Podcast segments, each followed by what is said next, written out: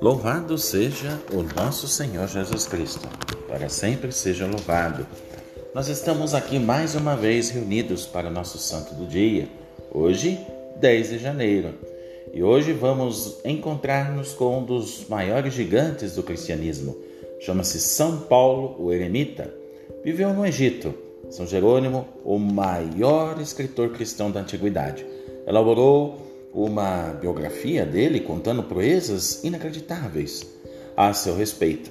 Fala de jejuns, penitências e milagres. É um verdadeiro romance demonstrando o quanto é capaz um homem que realmente ama e que se arrisca por esse amor. Na América Central, lembramos em nossos dias um jornalista Pedro Joaquim Chamorro, morreu em 1978, mártir da luta pelo povo nicaragüense, na verdade.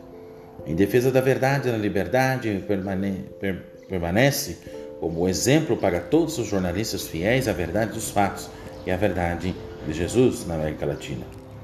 Mas vamos voltando à antiguidade, vamos evocar a memória de um grande Papa, o Papa São Gregório X. São Gregório X foi ele que convocou o Segundo Concílio Geral de Lyon para restabelecer a união entre os cristãos gregos e os latinos.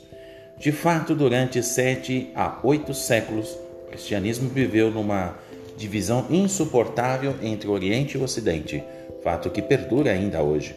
A esse concílio comparece, é, compareceram um dos maiores teólogos da, da Idade Média, nada mais nada menos que São Tomás de Aquino, dominicano, e São Boaventura, franciscano. Mas, ao lado de figuras tão brilhantes, vamos lembrar o beneditino humilde que a todos impressionou por sua vida escondida e fecunda. É o santo chamado Pedro Orseolo, de, do ano de 928 a 987. Exatamente em sua modéstia e vida escondida é que estava a grandeza por causa do amor que nutria por Cristo e pela Igreja, que serviu com generosidade. Os santos, de fato, são os nossos faróis para podermos seguirmos no caminho do céu.